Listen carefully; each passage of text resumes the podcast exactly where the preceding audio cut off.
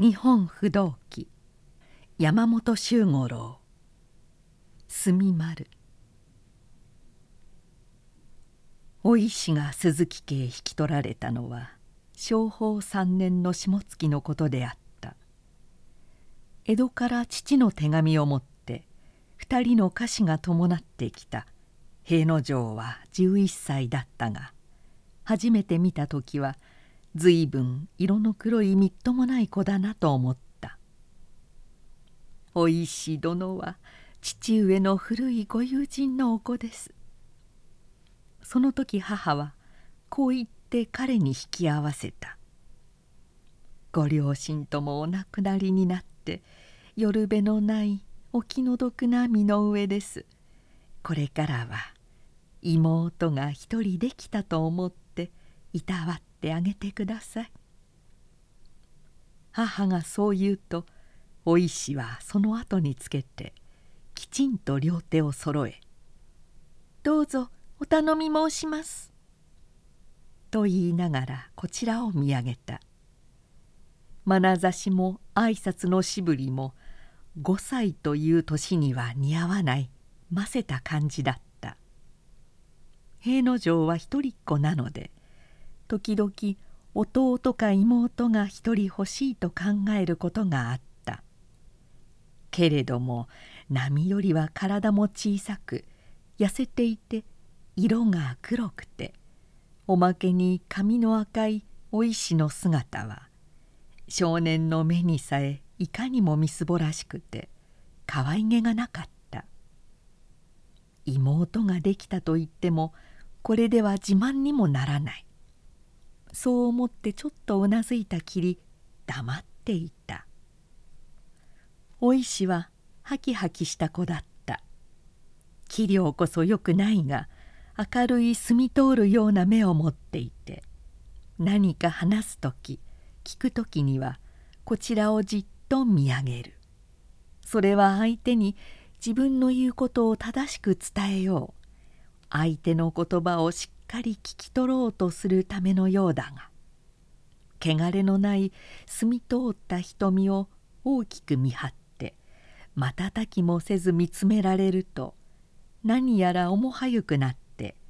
こちらの方が先に目をそらさずにはいられない。立ち居もきちんとしていた。みなしごという陰影など少しもないし言いたいことしたいことは臆せずにやる。爽やかなほど明るいまっすぐな性質に恵まれていた。もちろん平野城の年齢ではそういうことには目も届かずもともと関心もなかったがみっともない子だという感じだけはいつかしら薄れてゆき一年ほど経つうちにはかすかながら愛情に似たものさえ生まれてきた。鈴木家は上馬場中の麹というところにあり五反ほどもある庭は丘や木立や戦地など作らぬままの変化に富んでいるため同じ年頃の友達が集まってはよく暴れ回った。彼らも初めはお石には目もくれなかった。ったがその性質がわかるに従って自然と好意を持つようになり何かあるとよく仲間にして遊びたがった。その中に誰よりもお石と親しくする松井六也という少年がいた。松井は同じ老職の家柄で屋敷も近く平野城とは最も仲の良い一人だった。彼にはお石と一つ違いの妹があるのであしらい方も慣れているし何を好むかも知っているらしく時折美しい針混ぜの香箱とか人形道具とか貝合わせとか小さいお白い壺などを持ってきてくれたがこのように好意を持っている六夜でさえ時々探索するようにそれにしても色が黒いな」と言いした。したがって他の少年たちはその年頃の習いでおくろ殿とか烏丸とか陰でいろいろあだ名を呼んだ初めはそんなことも気にならなかったがある時ふと哀れになりどうせ言われるならこちらでいくらかましな呼び方をしてやろうと思い「黒いから墨丸がいい」と主張した「墨丸」という音は耳障りもよいし何心なく聞けば小がな響きさえある。それで少年たちは皆そう呼ぶようになった。江戸詰めの年寄り役だった父の宗兵衛がそれから6年目の慶安4年に岡崎へ帰ってきた。国老閣で吟味役を兼ねることになったのである。長い間留守だった父が帰ったので家の明け暮れも変わらずにはいなかったがその中でもお石の存在のはっきりし始めたことが目立ってきた。それは何かにつけて宗兵衛がお石に用を足させるからで。それまでは大抵母のそばにじっとしていたのが屋敷のうちのどこにでもまめまめと立ち働く姿が見られるようになったのだ。平野城の部屋へもよく来た「父上様がお呼びなされます」とか「御前でございます」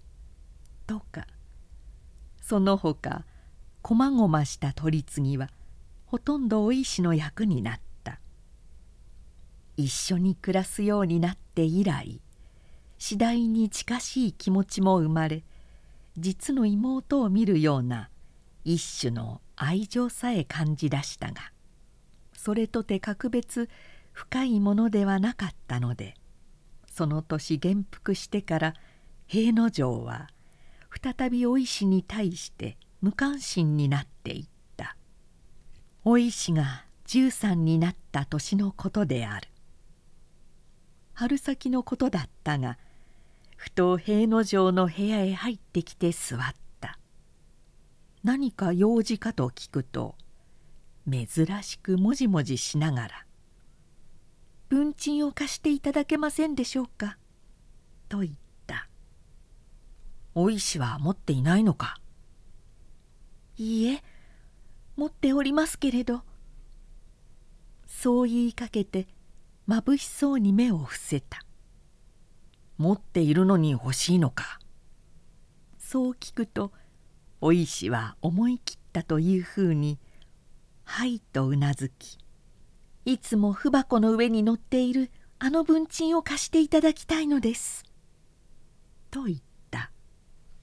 平野城は文箱の上を見た。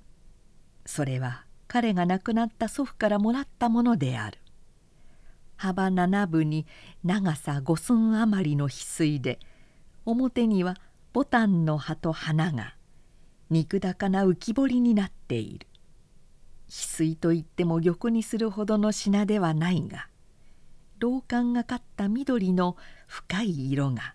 流れたように島を描いているのも美しいし滑らかな冷たい手触りやしっとりとしたちょうど頃合いの重さなども好きで彼の持ち物の中では大切にしている品の一つだった。お石はそれを知っているのだろう。危ぶむような目でじっとこちらを見上げている。それがひどく思い詰めた様子なので平野城は苦笑した。そして「なくしてはいけないぞ」と言って取ってやった。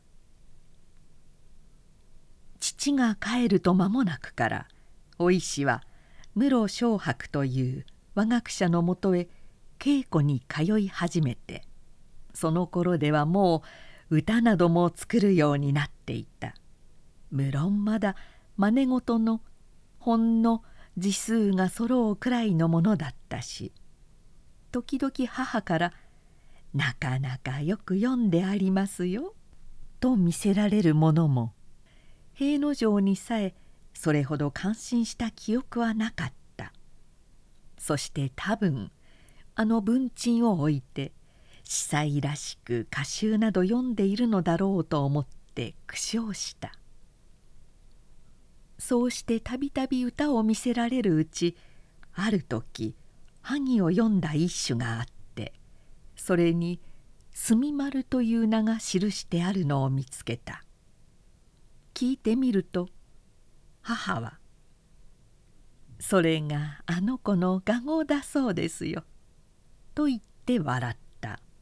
「色が黒いからそうつけたのです」と男のようでおかしいと言ったのだけれどお師匠様も面白いとおっしゃったそうでそれに決めたのだそうです。平野城は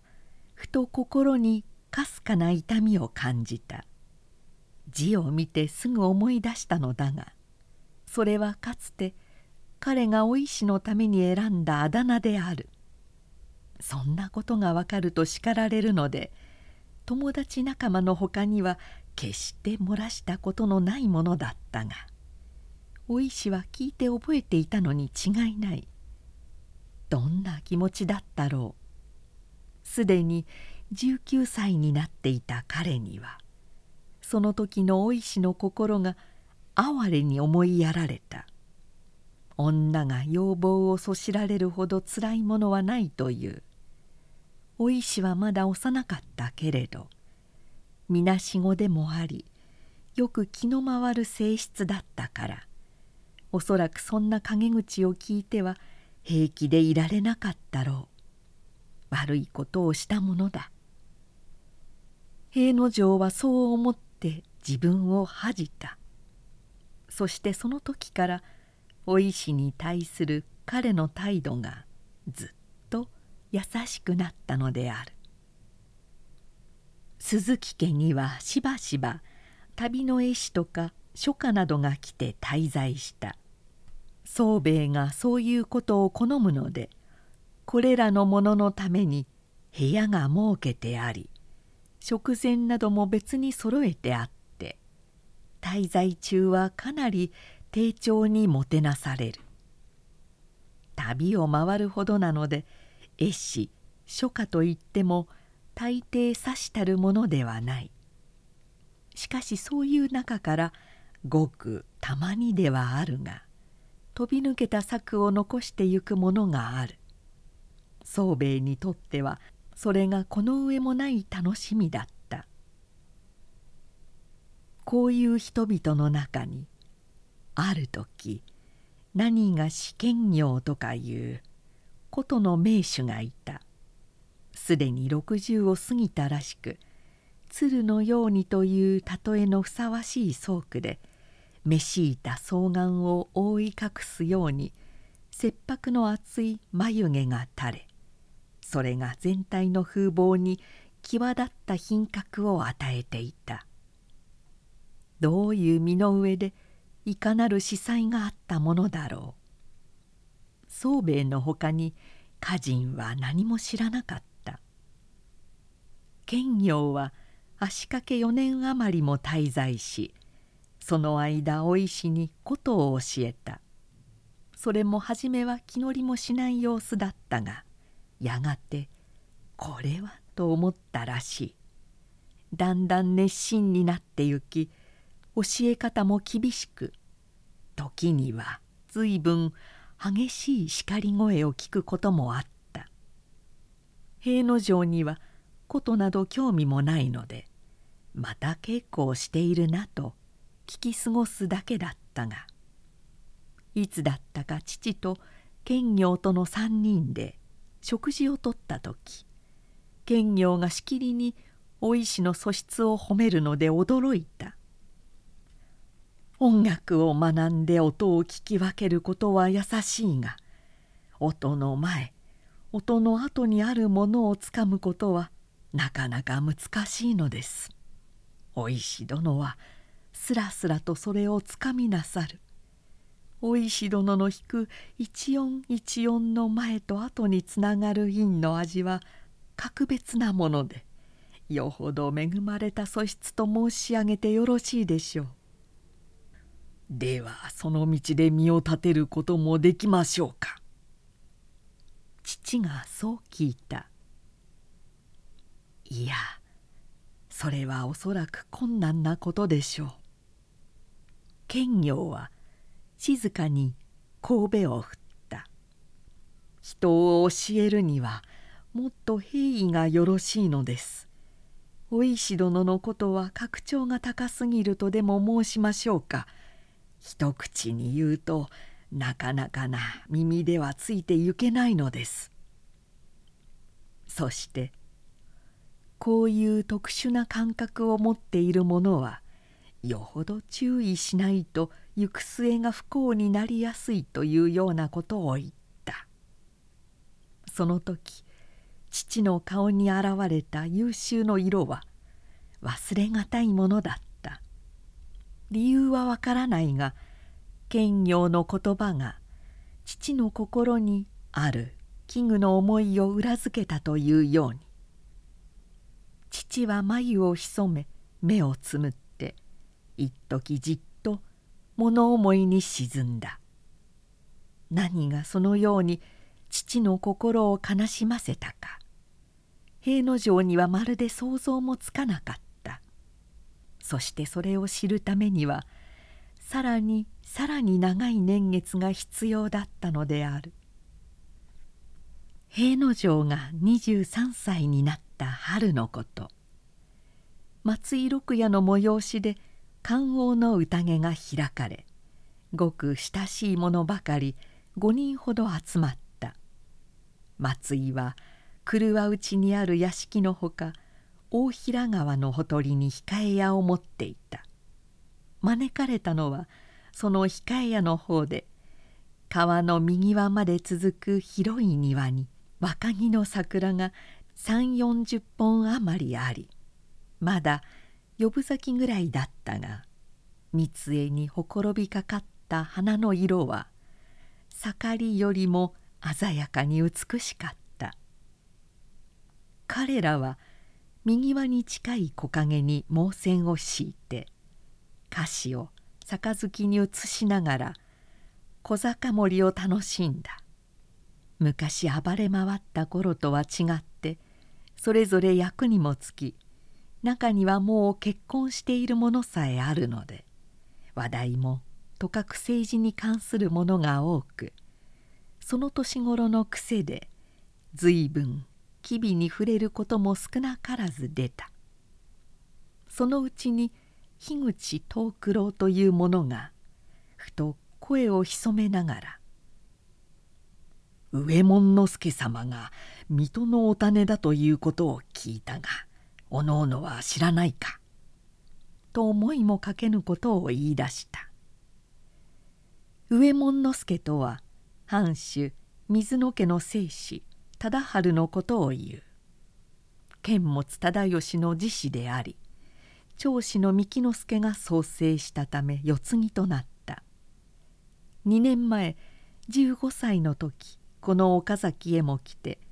彼らは皆目見えの杯を賜った組である。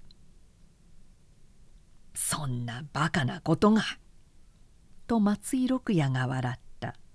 「俺もそう思うけれど」藤九郎はなお声を潜めていった「その噂はなかなか真実らしいのだ」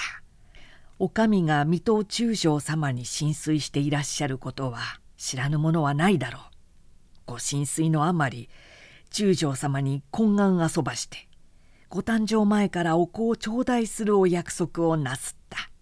そしてご出世遊ばすと産着のまま屋敷へお迎え申したのだという。俗に親知らず子と言って産屋からすぐに頂いてきた。その証拠には上門之助様のお守り刀は葵の御紋チラシだというぞ。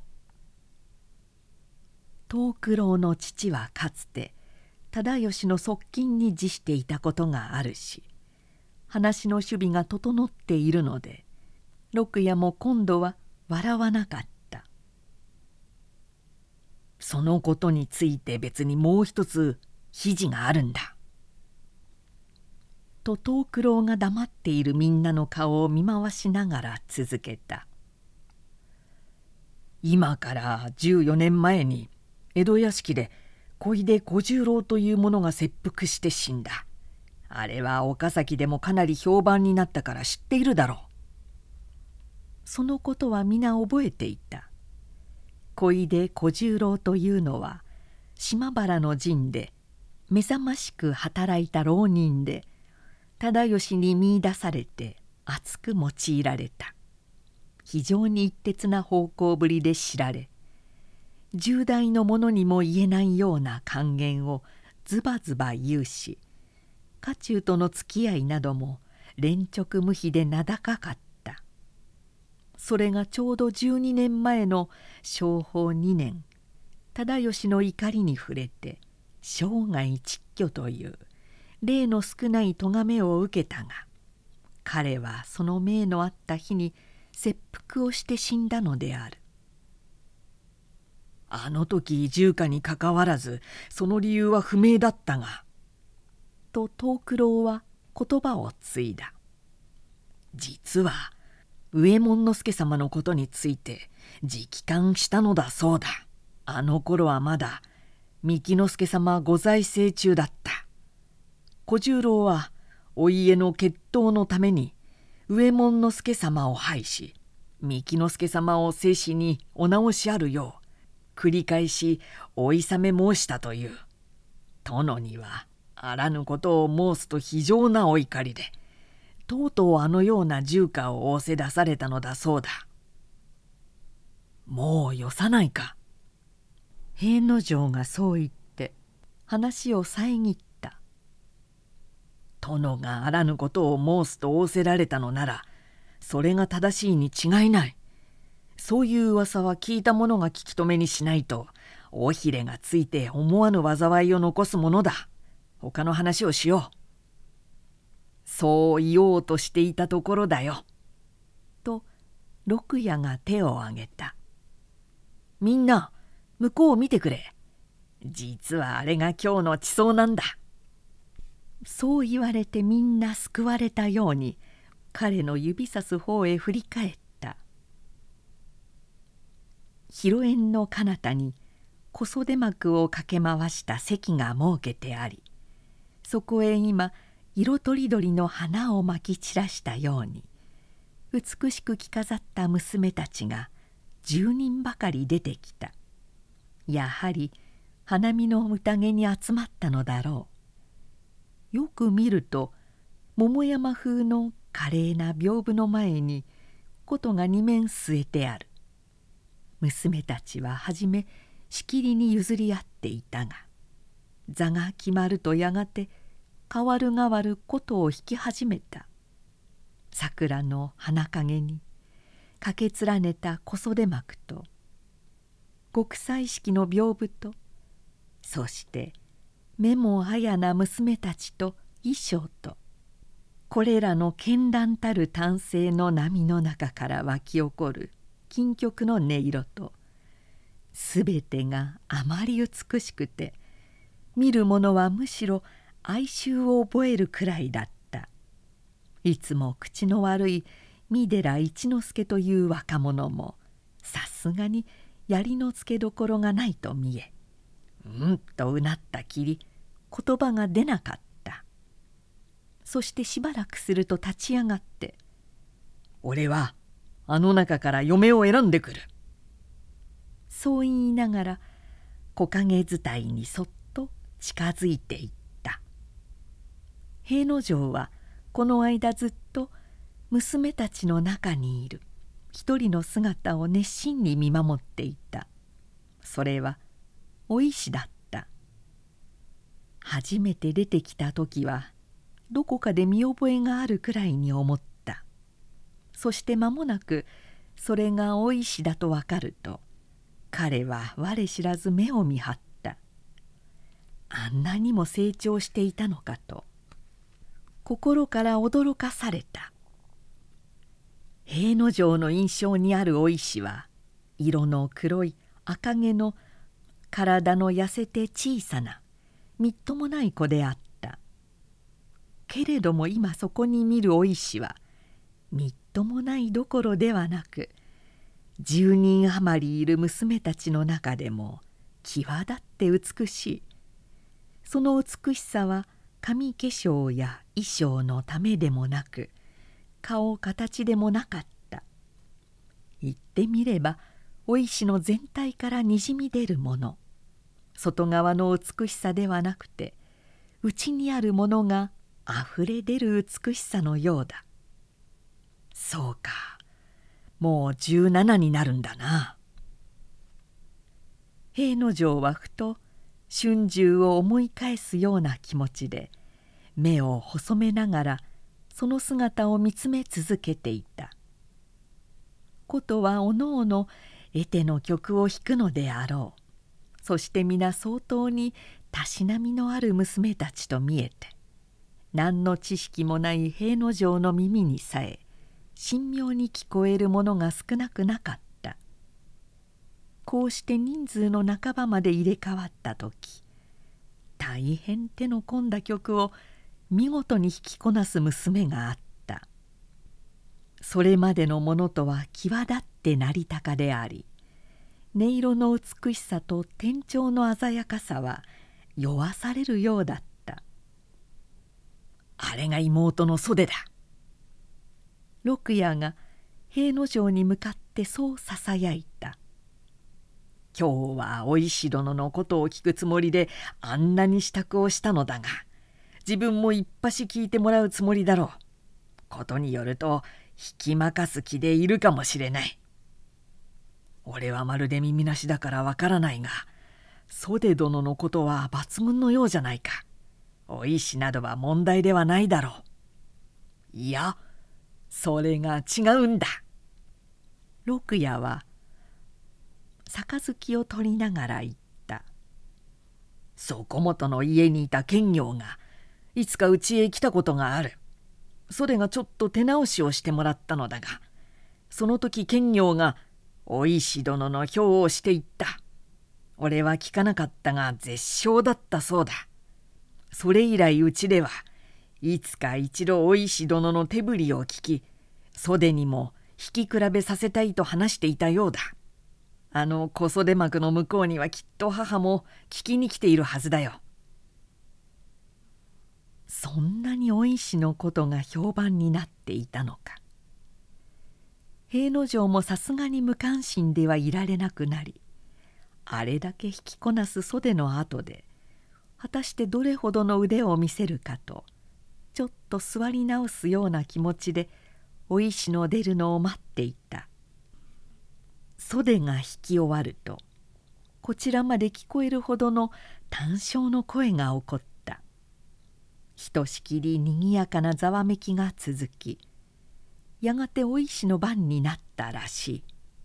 だがお石は立とうとはしなかった。周りの者がしきりに促しているし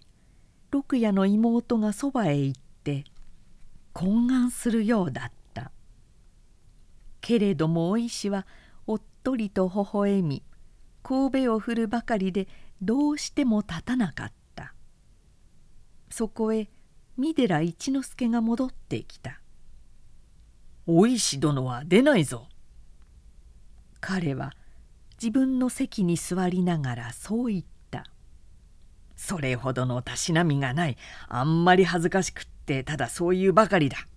本当かね？そうだろうな」と六夜が微笑しながらうなずいた兼業の表が確かなら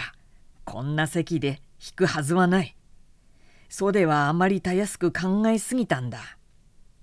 そんなこともないだろう。平野城は取りなすように言った。たしなみがないというのも自分としては偽りのない気持ちだろうし普段こういう付き合いがないから恥ずかしくもあるのだろう。何しろ住丸だからな。ああ住丸か脇からそういうものがありみんなあの頃のことを思い出して和やかに笑った平之丞がお石を見直すようになったのはそれからのことだ。見る目を違えるとそれまで知らずに見過ごしてきたことの端々にお石の心ざまの現れを見つけては驚く例が少なくなかった。人の気づかないところ目につかぬところで全て表面よりは影に隠れたところで緻密な丹念な心がよく生かされていた。下女に代わって風呂場の掃除をしたりかまどの火を焚いたり下男と一緒に薪を作ったりすることは母でさえ長いこと知らずにいた。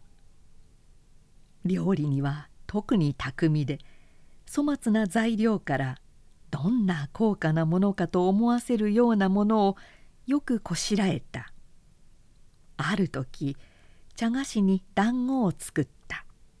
さっくりと歯当たりの軽いひなびた珍しい味で平之丞なども皿を変えて食べた。後で聞くと冷え団子だという。しかもその冷えは他の方へ行った時百姓が抜き捨てたものを拾い集めてきて自分で干し自分でつき粉にひいて作ったということだった。あの子のすることには時々びっくりさせられますよ。そういう母の言葉にはいつも簡単の調子が温かくこもっていた。黒いと思った肌色がきめの細かな小麦色になりつやつやと健康な丸みを帯びてきた。髪もいつか赤みが取れたし背丈も波よりはむしろ高いくらいに伸びた。注意してみるに従ってこういうことの一つ一つが平之丞の目を見張らせ言いようもなく心を引きつけられた。彼は幾度も考えてみた後それが最も自然であり望ましくもあると信じたから母に打ち明けて相談してみた。あれなら鈴木の嫁として恥ずかしくないと思いますがどうでしょうか？そうですね。母はまるで想像もしていなかったのであろう。初めはかなりためらう様子だった。しかしそう言われて考え直すと今度は平之丞よりも乗り気になりだした。とにかく父上に願ってみてください。そう言って彼は安心して全てを母に任せた。父も初めは難色を見せたそうである。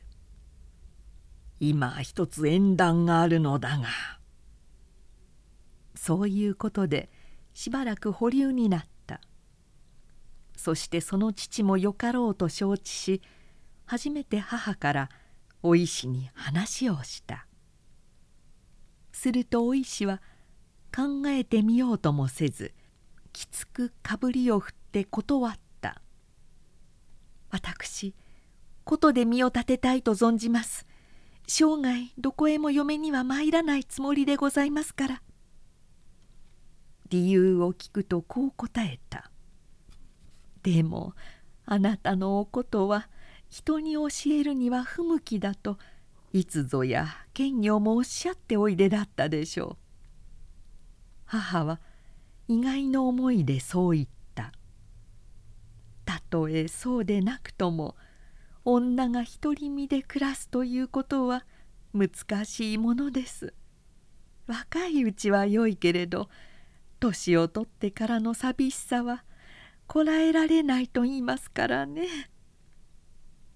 それからいろいろ条理を尽くして解きよく考えてみるようにと言ったがお石はいつものおとなしい性質には似合わないかたくなさでかぶりを振り続けた「どうぞこのお話はごめんくださいまし。それに私近々にお許しを願って今日の剣行様のもとへ参りたいと存じていたのですから。ますます思いがけない言葉なので母はしばらくあっけに取られていた。それは剣業と何かお約束でもあってのことですか？はい。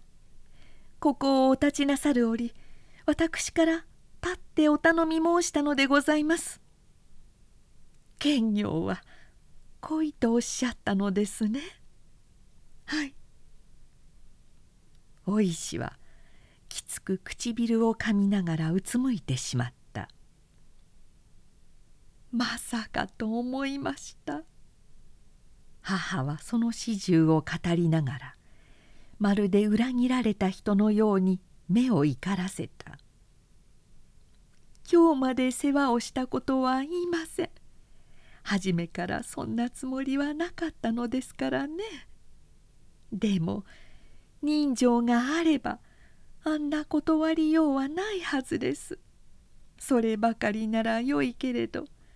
私たちには内密で剣業とそんな約束をしていたなどとはあんまりでないか。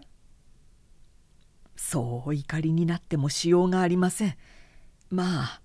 もう少し待って様子を見ることにしましょう。平之丞は母をなだめながら一度自分から直に話してみようと考えた。しかしその折も来ないうちに突然父が倒れた。城中で発病し釣り台で家へ運ばれてきたが意識不明のまま3日病んで死去した。悲嘆の中にも平之丞は取り返しのつかぬことをしたのに気づいた。それはお石の素性が知れずじまいになったことだ。はじめ引き取る時に窮地の維持であると言ったきりどこの何者の子なのか母にも話してはなかった。二度ばかりそれとなく平之丞が聞いてみたけれどそのうちに話そうというだけでとうとうその機会がなかったのである。だが父の遺品の中に何か見つかるかもしれない。わずかにそれを頼みにしたが壮麗の忙しさに追われたし家督とか父の役目を継ぐ事務などでそのいとまがなかった。その上気が明けると間もなくお石はついに鈴木家を出て京へ登ることになった。お石が頼んだのだろう。我が句の師である室正伯が来て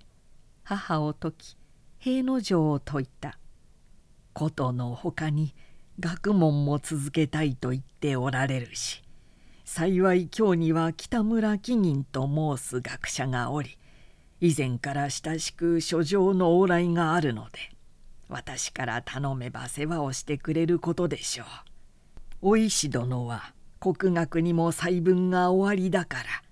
場合によればこの方でも身を立てることができると思います。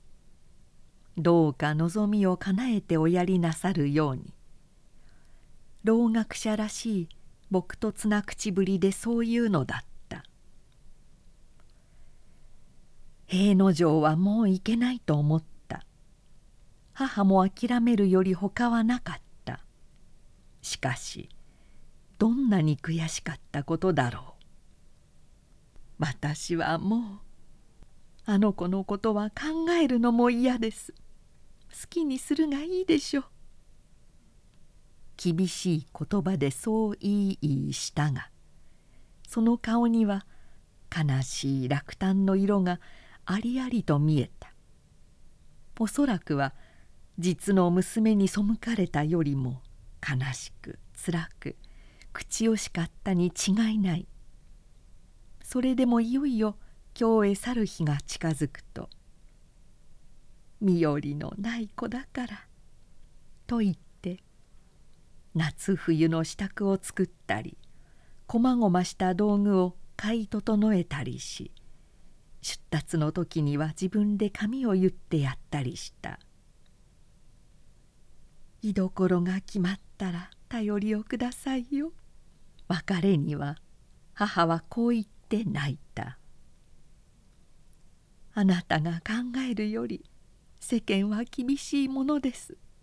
いつどのような悲しいことに行き合うかも分かりません。あなたは鈴木の娘も同様なのですから。そんな時は意地を張らずに帰ってくるのですよ。私はいつでも喜んでお待ちしているのですからね。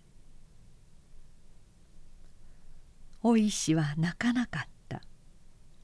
少し青ざめた顔をうつむけわずかに「はいはい」と答えるだけだった。平野城にはそれがもう心もここにないもののように見えた。そして母のために怒りを感じ言葉を交わす気にもなれなかった。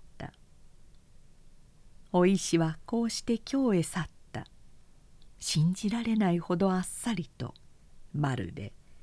旅人が一夜の宿から立ってゆくかのように。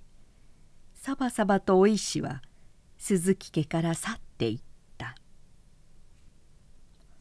平野城がお石を忘れるまでには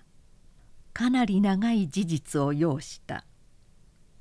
お石がいなくなって初めて彼女がどれほどなくてはならない存在だったか自分にとってどんなに必要なものだったかということが分かった。結婚を申し込むくらいだから無論単純に好きだという程度の気持ちではなかった。しかしそれほど根強くそれほど激しい感情を残されようとは思わなかった。みっともないこの時代から歌など読み始めた前後松井の庭の縁で初めて目を引かれて後明け暮れに見慣れた姿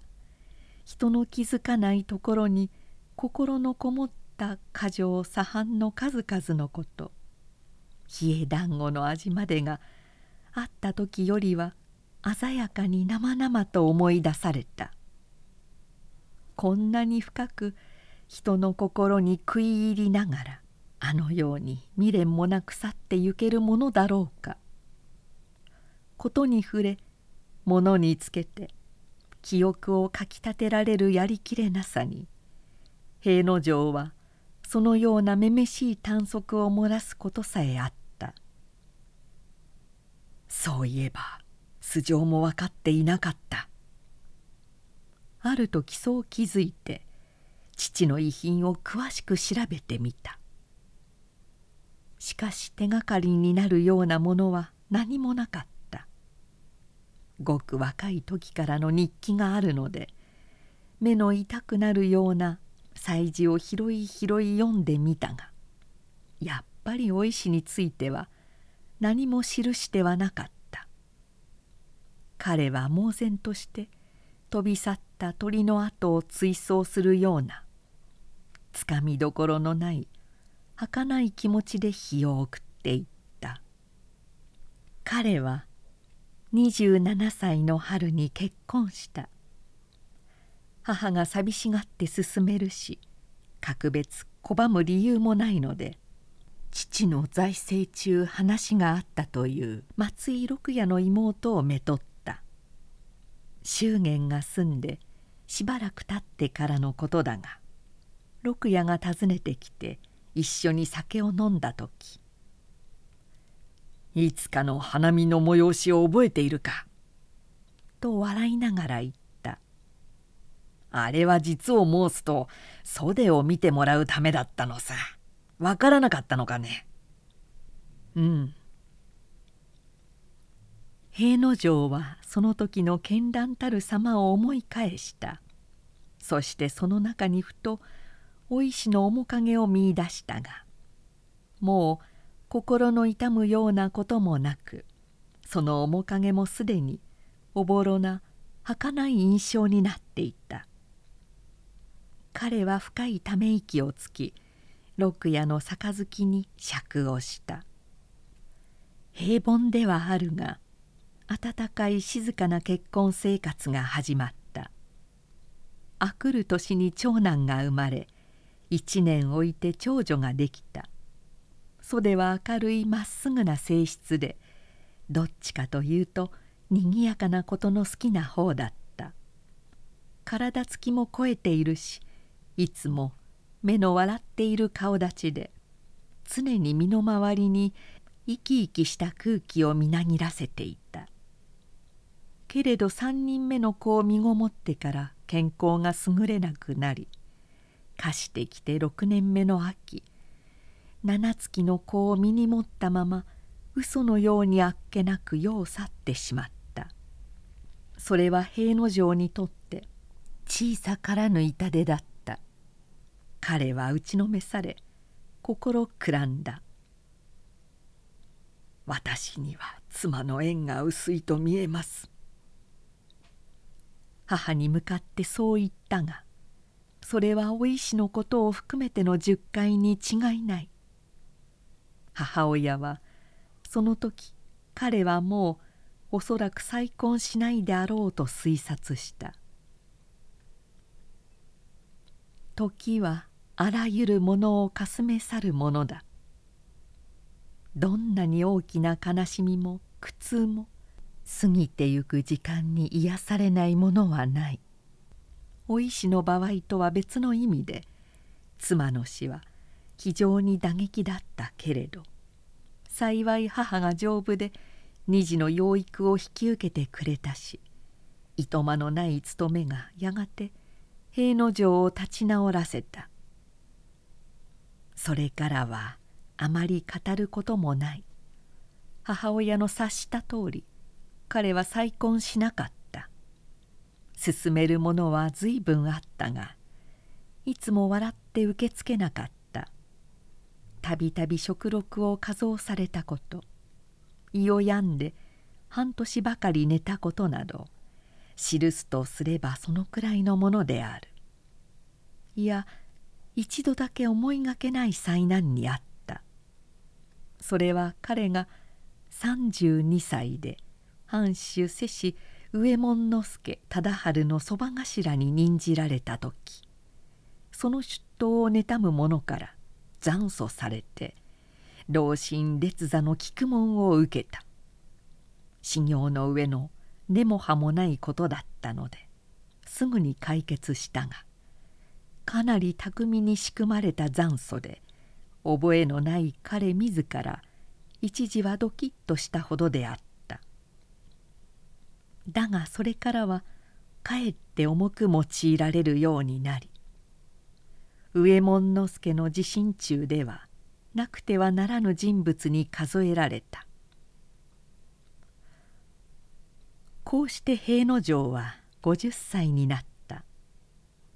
剣持忠義はすでに逝去し忠治が15位の上門の大夫に任じていた。彼はそれより5年前に国老となり反政の中軸と言われる存在だったがその年の秋公務を帯びて京へ登った帰りに全く思いがけないところで思いがけない人と巡り合った。岡崎までもう三里という知立の駅へ着いた時彼はその近くに名高い八橋の戸籍という名所があるのを思い出した。かねて一度訪ねたいと思っていたし幸い用務が早く済んで気丈にもゆとりがあった。それで友の者をそこから先に帰らせ一人になってそちらへ見に回った。街道を東の方へ入り昔鎌倉道だったと伝えられる草隠れの細道をたどってゆくと牛田村というところの松原外れに苔むした印の石が立っていた。その道しるべに従って左へ折れ穂立ち始めたすすきの丘を越えると熟れた稲田の彼方に会津間川の流れが見えた。そこを八橋と言いけるは水ゆく川の雲でなければ橋を八つ渡せるによりてなむ八橋と言いける。その左派のほとりの木陰に降りいて華麗食いけりうんぬんという伊勢物語の一節なども思い出され平野城の心は蚕の思いに満たされるようだった。昔柿椿のあった後だという。丘懐の小さな池をめぐり成平塚なども見てやや疲れた彼はすぐ近くに一棟のわびた住居のあるのを見つけしばらく休ませてもらおうと思ってその門を訪れた。柴垣のうちに老将が見事に枝を張りさして広からぬ庭は一面に萩すすきが生い茂っていた。その左派のほとりの木陰に降り入って「華麗食いけり」という文章を今の自分に引き比べながら折り戸を開けて庭へ入ると縁先に人がいてこちらへ振り返った。切り下げ髪にした中年の婦人であった。八橋の後を見に参ったものだが卒じながらしばらく休ませていただけまいか」そう頼むと夫人はしとやかに立って「どうぞおかけ遊ばせ」とすぐにそこへ座を設けた。取り散らして失礼ではございますがどうぞご遠慮なく。平野城は入って行きながら夫人の姿に「どこやら見覚えがあるように思い縁先まで来るとはっとして立ち止まったそして我知らず高ぶった声で「お石殿ではないか!」と叫んだ夫人は目を見張ってこちらを見たが「はあ!」とおののくような声を上げまるで崩れるようにそこへ膝をついた。暮れかかる日の残照が明かり障子に物悲しげな光を投げている。別れてからもう25年余りの月日が今平野城と大石との間に繰り広げられ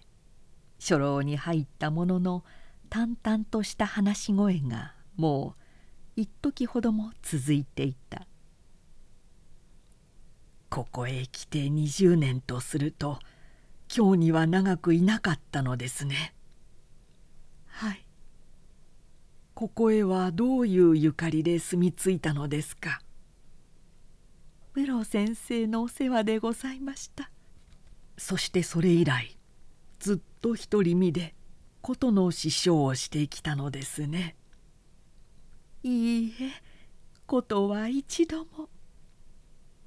そう言ってお石は微笑んだ。この辺りの子供たちに読み書きを教えたりしてまいりました。それが家を出る時の望みだったのですか。そう言われてお石は目を伏せた。平野城は彼女の眉のあたりをじっと見つめていた。それからふと改まった調子で「お石殿と呼びかけた「私は50歳。あなたも40を越した。お互いにもう真実を告げ合ってもよい年頃だと思う。お石殿あなたはどうしてあの時出て行ったのか。私があれほど欲し母も願ったことを拒んだのは。ただこんなところに隠れて寺子屋の死となるためだったのか。お石殿真実のことが聞きたい。聞かせてくださるだろうな。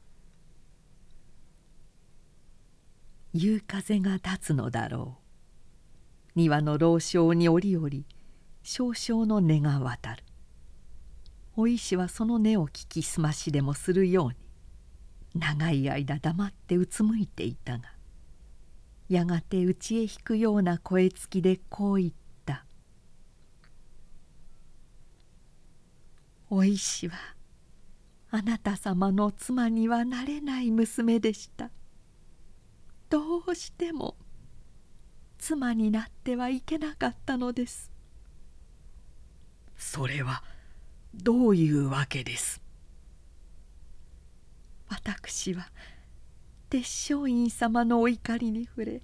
重火を仰せつけられて死んだ者の子でございます。そんなことが。ありのままを申し上げるのです。お石は小出小十郎の娘でございました。小出というその名は平十郎を強く驚かしかつて松井家の庭で語られた半家の秘事やその時聞いた小十郎の死の原因などがまざまざと思い出された。父は上門大夫様が去る尊い方のお種だということを漏れ聞きました。一徹の気象から繰り返し殿様にご還元を申し上げました。事実は根もない噂だったのでございましょう。血筋についてあらぬことを申すと厳しいお怒りを被り生涯窒居の重い咎めを仰せつけられました。その時父は喜んでおりました。ご決闘の正しいことが明らかになれば自分の一心など問題ではない。これで浪人から召し立てられたご恩の万分の一はお返し申せる。そう言いまして父兄の財をお詫びするために切腹いたしました。侍として決して恥ずかしい死ではないと存じますが重家はどこまでも重家でございます。こなた様の妻になってもしもその素性が知れました場合にはご家名に関わる大事にもなりかねません。どんなことがあっても嫁にはなれぬ。そう思い決めましてお石はそこで言葉を切り片手の指でそっと目頭を押さえた。この告白は平之丞の心を激しく打った。彼は目を見張ってお石の顔を見つめたがやがて神戸を振りながら避難するようにこう言った「あなたが誰の子であるかどういう身の上かということは私も知らず母でさえ聞いてはいなかった。父は何も言わず何の証拠も残さずに死んだ。あなたの素性は誰にもわかる恐れはなかったのですよ」。そうかもしれません。お石はそっとうなずいた。おっしゃる通り分からずに済むかもしれません。けれど万一ということが考えられました。知れずに済めばようございますけれど万一にも知れたとしたらどういたしましょう。たとえ人は知らずとも私自身はよく知っていたのですから。そうだ。それを否定することはできない。平之丞は32歳の時の災難を思い出した。人の残祖によって老臣の菊門を受けた時のことを。あの時もしお石を妻にしていたらそしてもしお石の素性が分かったとしたらそう考えるともう打ち消す言葉もなく静かに神戸を垂れ目をつむった。それではもしそういう事情さえなかったらあなたは私の妻になってくれたろうか。自分の身の上を知ったのは13歳の時でございました。その時初めて父の遺書を読んだのでございます。そして平之丞様をお好き申してはいけないのだと。幼い頭で自分を繰り返し戒めました。今考えますとまことに子供らしいことでございますがそこまで言いかけてお石は立ち部屋の奥から紫色のふさに包んだものを持ってきた「これを覚えていらっしゃいますか?」そう言いながら開いたのを見るといつかせがまれて貸し与えた翡翠の文鎮であったお石は平之丞の熱い瞳を微笑みながら受けたお好き申さない代わりにあなた様の大事にしていらっしゃる品を生涯の守りにいただいておきたかったのです。では」と平之丞は乾いたような声で言った「お石はずいぶんつらかったのだな」。はいずいぶん苦しゅうございましたなんという一筋な心だろう。愛する者の将来に万一のことがあってはならぬ。その恐れ一つでお石は自分の幸福を捨てた。今は年もたけたし情熱も昔のようではない。素直に「苦しゅうございました」と言うことができる。しかしまだ世の波風にも触れずひたむきな愛情が息の命であった頃どのような思いで自分の幸福を諦めたことだろう。自分では気づかないが男は常にこういう女性の心に支えられているのだ。平之丞は抵当するような思いで心の内にそうつぶやいた。どうやら暮れてしまいました。やがてお石は窓の方へ振り返った「もしおよろしかったらお泊まり遊ばしませぬか。久方ぶりで下手なお料理を差し上げましょう」そして「住丸」と呼ばれた頃のことを語り明かしとうございますけれど。ああそんなこともあった。確かに。平之丞は胸苦しそうな声でこう言った「ずいぶん遠い日のことだ」縁側の障子も窓の方もすでに僧帽と黄昏の色が濃くなって庭の老床にはしきりに風が渡っていた。